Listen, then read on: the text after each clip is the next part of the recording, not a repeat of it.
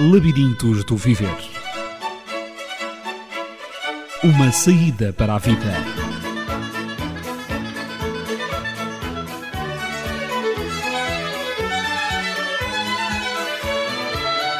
No labirinto da vida, quando você não encontrar a saída, não desista de a procurar.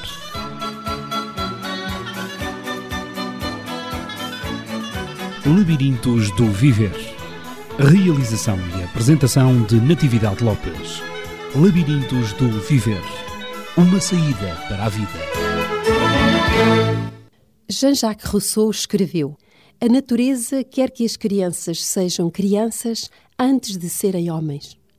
Se quisermos perverter essa ordem, produziremos frutos temporãos que não estarão maduros e nem terão sabor e não tardarão em se corromper. Teremos jovens doutores e velhos crianças. A infância tem maneiras de ver, de pensar e de sentir que lhe são próprias. Atribuirmos um valor científico a esta afirmação de Rousseau poderá conduzir a uma melhor compreensão dos comportamentos humanos, sobretudo na infância e na adolescência. E, sendo a ética o estudo dos juízes de apreciação referentes à conduta humana e também um subramo da axiologia que estuda a natureza do que consideramos adequado e moralmente correto, é da ética e da moral que vamos falar nos próximos minutos. E os meus convidados para hoje são os professores de ética Michel Renault e Isabel Renault, professores catedráticos das Universidades Nova e Católica de Lisboa. Dentro das várias questões que eu tenho a colocar aos meus convidados, eu dirijo a primeira à professora doutora Isabel Renault. E a minha questão é: o que é a ética e a moral e qual a sua relação com o comportamento humano? É, doutora, muito obrigada pela questão posta. É de facto uma questão muito antiga, muito interessante e muito atual também. Não só muito antiga, como muito atual. E muito confundida também, muitas vezes, ou a maior parte das vezes. Efetivamente, ética e moral na filosofia contemporânea não se recobrem. Eu ia começar pelo que é que é a ética e a moral. É uma parte da filosofia, é um saber filosófico, faz parte da percepção filosófica e refere-se a uma reflexão particular, uma reflexão, toda a reflexão filosófica procura, a partir de toda a vivência humana, para se elevar aos conceitos, aos universais, às formas, às ideias, portanto, e a partir daí voltar ao vivido para o compreender de outra maneira, para olhar para a vivência e para o vivido humano de outro modo, dito de outra maneira. A percepção filosófica procura sempre afastar-se daquilo que o ser humano está a viver, afastar-se teoricamente, intelectualmente, conceptualmente, para tentar ver aquilo que se vive, por exemplo, vive uma grande alegria ou vive uma grande tristeza. É difícil afastar-me imediatamente de uma alegria de uma tristeza que vivo, mas o que a filosofia tem procurado desde que ela surgiu na Grécia é justamente tentar fazer uma reflexão e procurar o conceito da vivência, por exemplo, o que é a alegria. Não é o que é esta é a minha alegria, nem a alegria do outro, nem a alegria da minha mãe ou da minha filha, mas o que é a alegria em geral, ou o que é a tristeza em geral. E, para que, e quando a gente se eleva ao conceito, neste tipo de percepção filosófica, que é uma percepção mais recente ocidental, procura-se com isso, os gregos descobriram que sempre que eu saio do vivido concreto para o conceito, sou capaz de voltar a viver de uma maneira diferente. Ora, a ética é a parte da filosofia que visa a vivência ao nível do comportamento humano. Por exemplo, quando a filosofia percepciona o que é que é aquilo que me toca na sensibilidade, por exemplo, o feio, o medonho, o belo, o lindo, o terrível, o grotesco, faço estética. Quando a filosofia percepciona se afasta para compreender o que é a verdade e a validade do pensamento, faz lógica. Quando a filosofia visa o comportamento humano, o agir e o fazer humano, e se afasta para chegar ao conceito e depois tornar a perceber o que é o comportamento humano, faz ética. A ética e a moral é, portanto, a parte da filosofia, a apreciação filosófica, que visa a modalidade do comportamento. Tanto a ética como a moral. Tanto a ética como a moral. A moral está ligada a esta caracterização que acabo de fazer, mas é algo tem que precisar de outra maneira mais para a frente, Sim. talvez. Porque o que começou por surgir no pensamento ocidental, a primeira obra de ética que nós conhecemos e que é base ainda hoje e continua muito atual nos seus conceitos fundamentais, é a ética nicomaqueia de Aristóteles, do século IV a.C. E começa por se chamar ética. E é verdade que a palavra moral é uma palavra que surge entre os latinos, é uma palavra latina, vem deriva da palavra mos mores, a palavra ética deriva de uma etimologia que é ethos. Ethos significava uhum. lugar, a palavra mos mores já significava hábito. É preciso algum tempo a precisar a diferença. E eu começo sempre a explicar o que é a ética para depois chegar à moral. Conseguir chegar à moral. É, é verdade que, por exemplo, há pessoas que também confundem a ética que é a tal perspectiva filosófica que procura os conceitos, as grandes formas, os, as grandes, hum, os grandes universais do comportamento, confundem, por exemplo, com uma análise do comportamento científico. A ciência, quando olha para o comportamento humano, não tem o mesmo tipo de raciocínio, o mesmo tipo de percepção que tem a, filosofia. A ciência, como é que faz quando olha para o comportamento humano? Observa, formula hipóteses, faz experimentações, que podem ser confirmadas ou infirmadas, e uma vez confirmadas, faz induções, generalizações, passa do particular ao geral, faz uhum. leis. E temos ciências do, do comportamento humano, que são, por exemplo, a psiquiatria, ligada à medicina naturalmente, a psicologia, a antropologia, a sociologia. Ciências recentes, têm cento e poucos anos. A ética tem muitos anos, tem 2.400 anos sim, sim. de reflexão.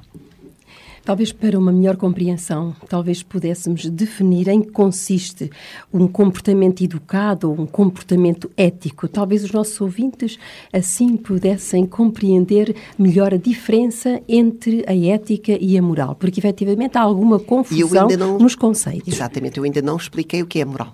E acho que só é possível explicitar melhor do ponto de vista pedagógico o que é a moral quando entramos na compreensão do que é a ética. Uhum. De facto, a reflexão ocidental começa pela ética e nós continuamos a, a, a, compreender melhor, se percebermos o que é a ética ou o comportamento ético, para depois percebermos o que é o comportamento moral, que é de, dos grandes filósofos do Ocidente, quer mesmo no mundo do século XX e XXI, da reflexão filosófica do século XX e XXI. Não sei se o Michel queria dizer alguma coisa, fez aqui um movimento. Parece que ele estava a querer ah, dizer alguma coisa, professor.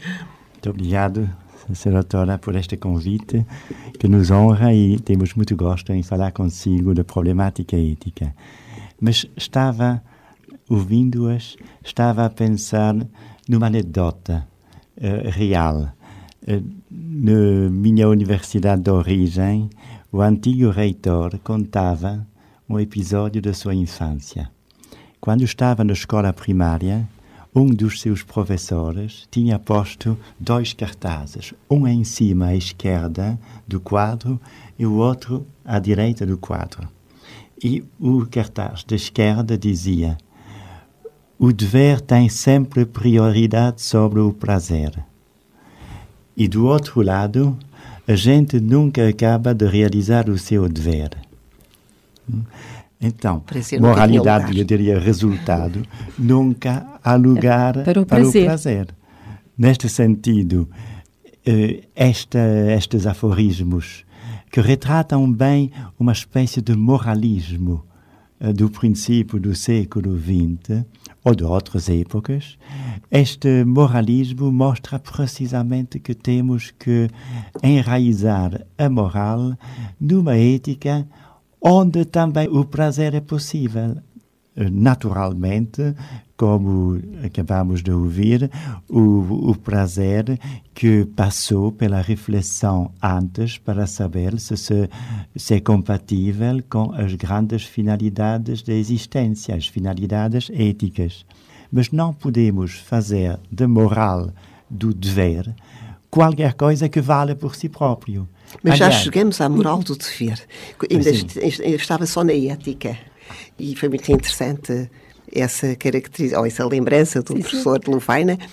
Mas eu, eu, voltava talvez à questão que a doutora me tinha posto sobre o que é um comportamento bom, um comportamento ético, o que é um comportamento educado. Ó, oh, doutora, nestes últimos, eu diria nestes últimos 30 anos, aqui em Portugal e na Europa e do outro lado do Atlântico, mais no Canadá e nos Estados Unidos, é extremamente interessante verificar, até posso dizê-lo porque há 40 anos ensino ética, e foi só nestes últimos anos, efetivamente, ver como as pessoas procuram refletir sobre o que é ética. Todos os ramos profissionais, todas as pessoas falam de ética e de moral, quando fundamentalmente a ética era uma particularidade, era um, da filosofia. E como é que hoje todos os ética, cursos, é? se nós vimos a gestão, a economia, a medicina, os enfermeiros, Sim. os militares, todos hoje falam, uh, refletem sobre e querem refletir e pensam na problemática ética que é ligada, que é estritamente filosófica.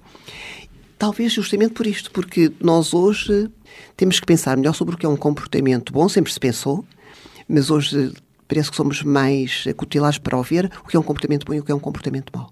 Efetivamente, a ética é uma reflexão, como eu dizia há bocado, sobre o comportamento e o que é muito engraçado é que em filosofia há uma frase de Santo Agostinho que eu acho que se aplica sempre. Santo Agostinho dizia, se não me perguntarem o que é o tempo, eu sei, mas se me perguntam, eu já não sei. Ó, oh, doutora, a filosofia e todos os conceitos de filosofia são assim. Se não nos perguntam, nós sabemos. Porque faz parte, a filosofia é uma reflexão sobre a vida. Quando nos perguntam para caracterizar, eu conheço pessoas até de cultura, dentro de outros ramos, que não caracterizam conceptualmente aquilo que é vivido. Porque não têm o hábito de parar, de se afastar, de encontrar os conceitos. O conceito é muito difícil. As crianças não formulam conceitos e pessoas que não tenham um desenvolvimento teórico muito grande não têm conceitos corretos. É por isso que as conversas são tão difíceis. É por isso que as pessoas se enganam tanto. O conceito visa a verdade. E o que é que visa o comportamento? O bem são realmente conceitos diferentes, a verdade e o bem. É a razão teórica, é a lógica que procura a verdade. Enquanto que o comportamento visa o bem. E o que é um comportamento? A doutora acredita, quando eu pergunto a grupos diferentíssimos, com formações diferentíssimas, não só alunos universitários que são jovens, mas as pessoas já formadas, quando eu lhes pergunto o que é um comportamento e o que significa comportar-se, que as pessoas param e hesitam em responder-me e às vezes não são precisas quando o dizem. Então a ética visa um comportamento e visa o comportamento bom e mau do ser humano. Não há comportamentos senão no ser humano. E o que é o comportamento? É a capacidade que o ser humano tem de agir, não só reagir, reagir o animal também. Nós agimos, que é diferente da reação, e de fazer. Comportar-me é agir e fazer é a análise dos atos e dos factos humanos. Ó, oh, doutora, acredita quando eu pergunto a pessoas já muito formadas qual é a diferença entre o ato e o facto, que a maior parte sabe, mas depois não caracteriza? Não, há é, muita dificuldade em definir efetivamente os conceitos da vida é e aquilo, aquilo que nós vivemos, aquilo que nós pensamos, aquilo que faz parte do nosso cotidiano. Do cotidiano, é verdade. Eh, e eu penso que, eh, em parte, é um erro de educação na medida em não que... Fazer pensar. Não fazer pensar. Não fazer A criança não é pensar. é estimulada a pensar. Uh, portanto, os conceitos são-lhes transmitidos para decorar. Para decorar. E a criança não interioriza a ponto de depois saber exteriorizar e pensar. Pensar por ela própria. Por ela própria. E então aí ter definições e ter uma compreensão. Que não dizem nada, que Exato. não têm sentido profundo. Exato. Portanto, eu penso que essa, essa eh, a especificação de uma coisa e outra entre a ética e a moral, eu creio que. Mas eu voltava ainda à ética. Que é, que é necessário nós, nós aprofundarmos, muito importante. Mas voltando à ética, que é a tal reflexão sobre o comportamento e dizendo que o comportamento pode ser bom ou mau e que o comportamento é agir e fazer, e a grande diferença que há no comportamento entre o ato e o facto, que fazem parte do comportamento humano, é que o ato é uma realização do sujeito que está ligada à sensibilidade e à inteligência e que fica no próprio sujeito que o realiza. E o facto é o correlato do ato é uma realização do sujeito que fica fora daquilo que o realiza. Dando um exemplo muito fácil, se alguém pegasse um estalo, uma bofetada noutra pessoa, o facto ficava no estalo que ele deu na outra pessoa, ficava na cara da outra pessoa. É um facto. E contra factos não há argumentos. Mas o ato ficava em quem dava a bofetada. Portanto, a diferença, quando a pessoa se comporta, é que o ato fica sempre nela própria. E o facto é aquilo que ela realiza e fica exteriorizado. Diziam os latinos, actiones sunt suppositorum. Não é o suppositorum português. É, actiones, é, os atos, diz o povo, ficam em quem os pratica. Os atos ficam nos sujeitos que os realizam. Os factos ficam fora deles. Eu às vezes dou exemplo nas aulas, muito correntemente, se alguém disser uma mentira, é um facto que fica exteriorizado. Uhum. Mas o ato de ser mentiroso é a pessoa que realiza esses factos é de mentiras. É por isso também que se diz que os factos não, não se podem mudar. São Contra factos, factos não há argumentos, não há argumentos. Ficam fora da pessoa. E os atos vão constituindo a pessoa que os realiza. O comportamento vai-nos realizando. Vamos sendo de acordo com os atos e os factos que praticamos e que realizamos. O comportamento é uma coisa muito importante, porque vai autorrealizando ou desrealizando o sujeito humano. Uhum. É por isso que o comportamento bom que eu ainda não disse o que era, realiza e o comportamento humano desrealiza. É a verificação da percepção filosófica ao longo destes séculos. E quanto à noção de comportamento educado e comportamento uh, mal educado? Ó, doutor, é que no Ocidente, ética e educação estão realmente intimamente relacionados. Eu nem vejo hoje em dia diferença. O comportamento ético é uma regularização parte da razão e que é capaz de conduzir à afetividade. E o educador, que se chamava na Grécia o pedagogo, estava ligado à paideia, que é traduzido para latim por edúcera, o educador. Provérbio é edúcera para educar, edu, e, e, o educador. Que, quem é o pedagogo? Quem é o que é que faz o pedagogo ou o educador? É aquele que é capaz de, como dizia um mestre meu da Faculdade de Letras, que me lembro sempre com muitas saudades, que foi um grande mestre das nossas gerações, Padre Manuel Antunes, um jesuíta, professor de cultura clássica, ele dizia, definia pedagogo e definia, uh, pensando nos gregos, com o grande saber que tinha da filosofia clássica, é, o, o refontaliz, é um refontalizador. É o que leva o menino à fonte da sensibilidade e da razão, e é a razão que regula a sensibilidade. Ser educado é um regulado. O animal não se regula porque é autorregulado. No fundo, é, é a, educação seria ajudá-lo-ia a controlar-se, a, a ter o seu autocontrolo. Exatamente. A educação, primeiro, passa pelo modo como o mais velho é capaz de regular a criança, ajudar a regular a criança, mas também a refrontalizá-lo, a pouco e pouco a fazê-lo autónomo, autónomos. Uhum. A fazer com que ele descubra a lei em si próprio, porque é a razão, o lugar da regra e da lei. Vamos falar da moral posteriormente toda a lei, toda a norma e todo o princípio, tudo aquilo que regula, regula em latim a regra, as regras, o princípio, a origem das regras, das leis, das normas é a razão humana. E é o ser educado, ou o ser bem comportado, ou é um ser normal, normalizado. É aquele que é capaz de dar a norma a si próprio, dar a regra, a régula a si próprio. Dar a lei a si mesmo. E quem é que dá a lei? É aquele que é capaz de se desenvolver pela razão e conduzir a sensibilidade para aquilo que chamamos em ética um fim bom, que eu depois explicarei, se tiver ocasião. Eu parece-me parece que uh, há aqui uma questão que eu gostaria de levantar, que é a ética, mais do que nunca, ela é atualíssima. Talvez perante esses comportamentos desregulados a que nós assistimos eh, na sociedade, nas escolas, nas famílias, sente-se, há de facto uma carência de regulação dos comportamentos.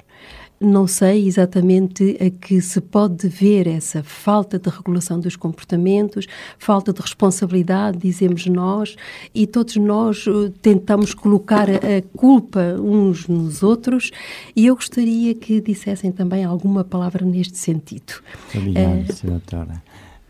Efetivamente, tem totalmente razão em levantar esta questão, mas antes de responder, eu gostaria de voltar um pouco atrás na conversa a propósito daquilo que, em geral, na sociedade me parece ser um equívoco.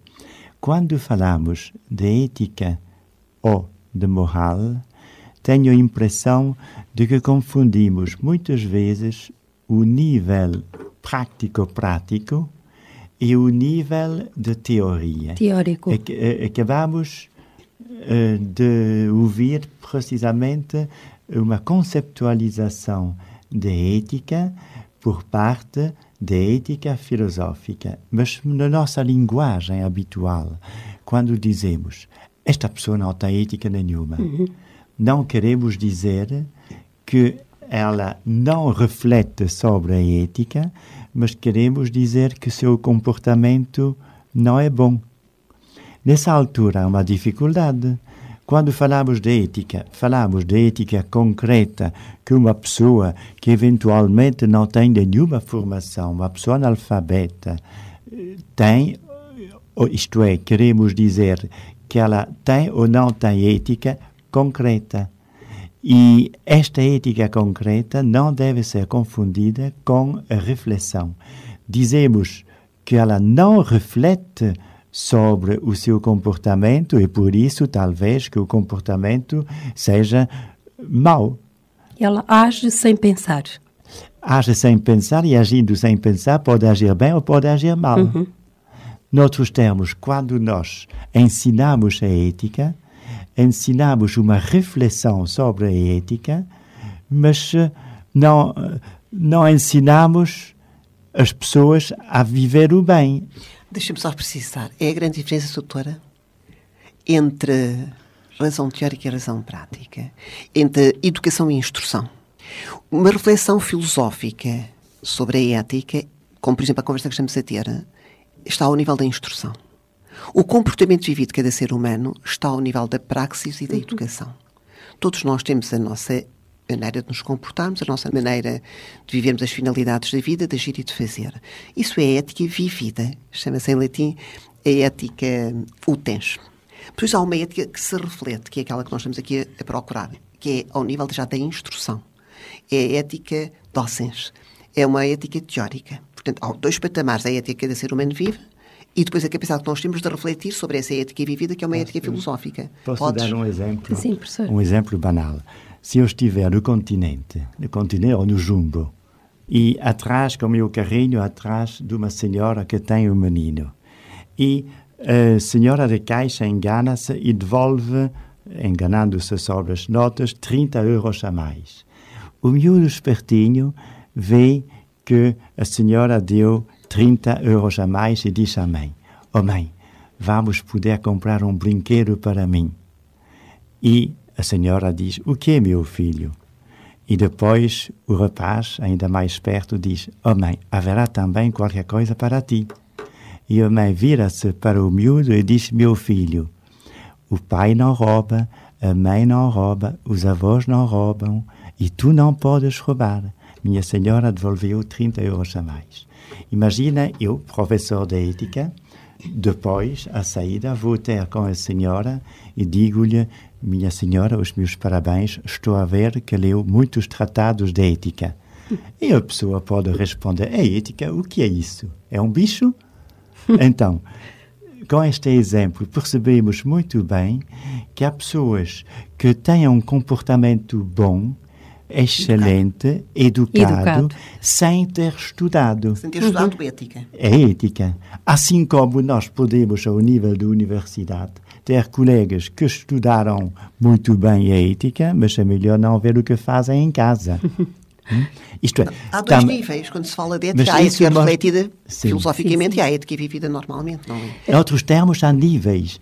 E muitas vezes, quando fora de uma reflexão se fala de ética, fala-se de ética concreta. Nós aqui, por exemplo, estávamos a falar de uma reflexão sobre a ética. E então não se deve confundir os, os patamares. Os dois patamares. Mas é verdade que, como foi dito muito bem, eh, que a ética como reflexão reflete sobre a vida comportamento. Sempre o comportamento. o comportamento. Sobre o agir e o fazer humano. Exato, exato. Mas uh, muitas vezes, quando ouço mesmo pessoas na televisão, etc., que falam de ética e de moral, confundem o nível prático com o nível Teórico. de reflexão. Então, pessoas pensam que porque têm uma vida finalmente boa, comportamental, comportamental sabem muito bem o que é ética. Esta confusão assistimos a ela Sabem o que é ética vivida. Mas uma coisa é ética vivida, todos nós, é, é a vivência humana, outra coisa é a ética refletida enquanto filosófica, por uhum. exemplo, ou enquanto ciência psicológica ou psiquiátrica, ou antropológica ou sociológica. E pensam que não precisam de refletir em nome de uma vida com um comportamento bom. Ora, isso não é possível, porque cedo ou tarde encontramos dificuldades que nos fazem perder os pedais. Doutora, mas a doutora Natividade pôs uma questão que ainda não foi respondida. É o que é um comportamento bom ou educado. Exatamente. Oh, doutora, a partir daqui. E, e, a grande base para esta reflexão é nos dada pela Grécia também, pelas grandes escolas gregas, a partir de, do século IV, e o que eu, para dizer assim rapidamente, é o comportamento bom ou o comportamento educado ou comportamento ético é a capacidade que o ser humano tem de prever, eu estou a deformar a palavra, de fazer uma previsão dos fins quando age e quando faz, e ao ver as finalidades tem que deliberar e decidir. Duas palavras muito complexas que deram muito trabalho a tentar a serem compreendidas. Faz favor. Ou seja, quando nós agimos, devemos ter sempre em mente as consequências da nossa atitude. Exatamente, doutora. As consequências e os, e os fins em vista com as suas consequências. Por exemplo, eu posso ver que há uma pessoa que tem necessidade da minha ajuda. Eu digo, vou ou não vou ajudar aquela pessoa? É uma finalidade, poderia ajudar alguém que precisa que eu a ajude. É um fim. Mas depois digo, não, não ajudo. Melhor é não ajudar nada, vou fazer coisas para mim. Ou então dizer, bem, eu vou ajudar de tal maneira que vou deixar todos os meus trabalhos e vou deixar a minha mãe sozinha lá em casa. Quer dizer, sempre que eu tenho um fim para agir e para fazer, é-nos dito na ética que eu posso dirigir-me para as finalidades da vida de uma maneira mesurada, e é a grande descoberta grega, de uma maneira equilibrada, ou de uma maneira excessiva, ou de uma maneira defeituosa. Se eu fizer um excesso em relação àquilo que devo, a palavra devo é uma palavra interessantíssima para analisar em ética, ou se eu fizer menos do que devo, eu estou, caio repetidas vezes, tenho atos e tenho que fazer, modos de agir e de fazer, excessiva ou defeituosa, chamou-se a isso, quando eu entro no hábito do excesso e do defeito, um vício. Uma falta de bom comportamento.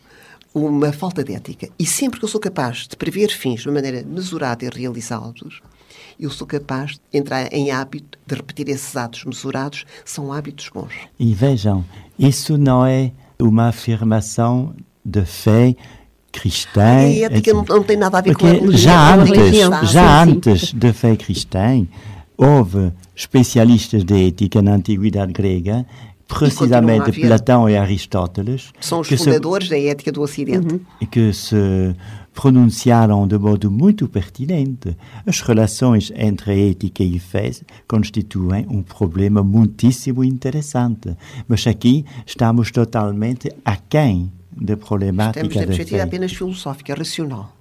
Sim, temos estado a tratar a nível filosófico, é. mas em, em, em, posteriores programas nós poderemos tratar e ver a diferença entre a ética e a religião ou a ética e a moral. A, a ética e a moral, moral também, exatamente. Mas realmente o comportamento bom é sempre um comportamento deliberado e decidido para um fim que tem medida.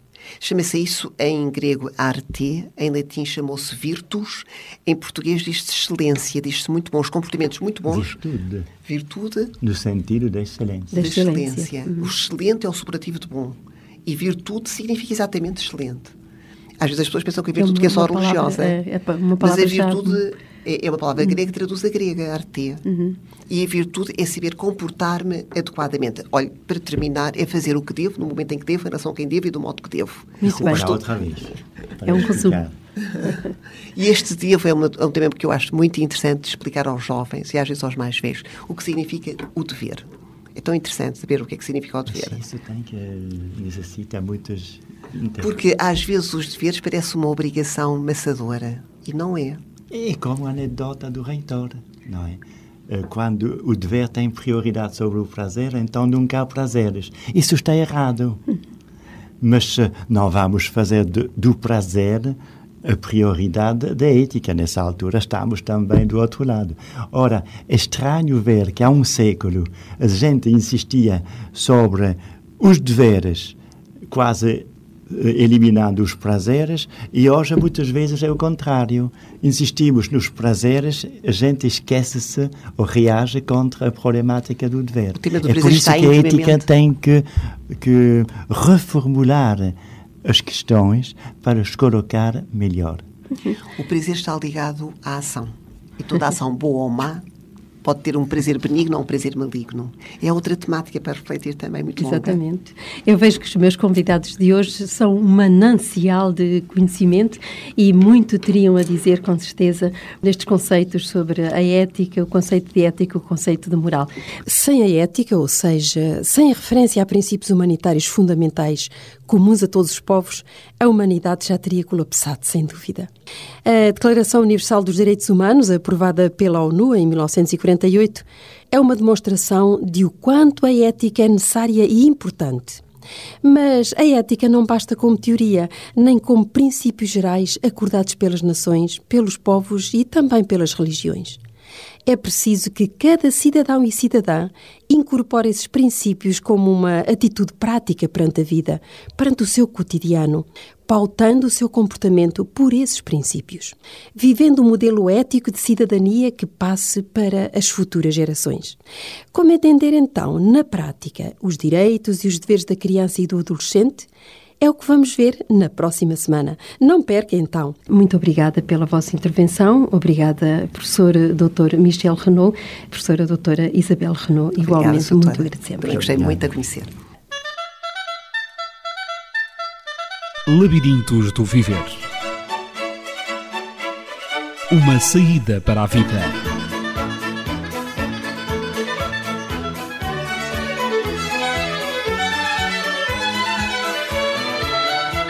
Labirinto da vida, quando você não encontrar a saída, não desista de a procurar.